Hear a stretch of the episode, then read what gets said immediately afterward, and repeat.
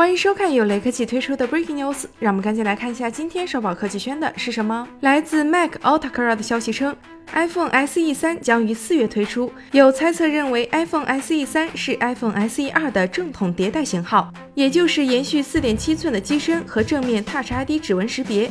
当然，处理器有望升级到 A 十四。而关于更大屏的 iPhone SE Plus 的爆料，屏幕升级到5.5寸或者是6.1寸，砍掉实体指纹，改为侧边电源键指纹。就和 iPad Air 四类似，显然这款机型的新鲜看点要多出不少。只是按照分析大师郭明基的说法，iPhone SE Plus 得今年下半年见了，其起步售价预计在三千五百元左右。不得不说，苹果在清库存这一方面还是很有心得的。之前推出的 iPhone SE 二虽然口碑不好，但也取得了不错的销量。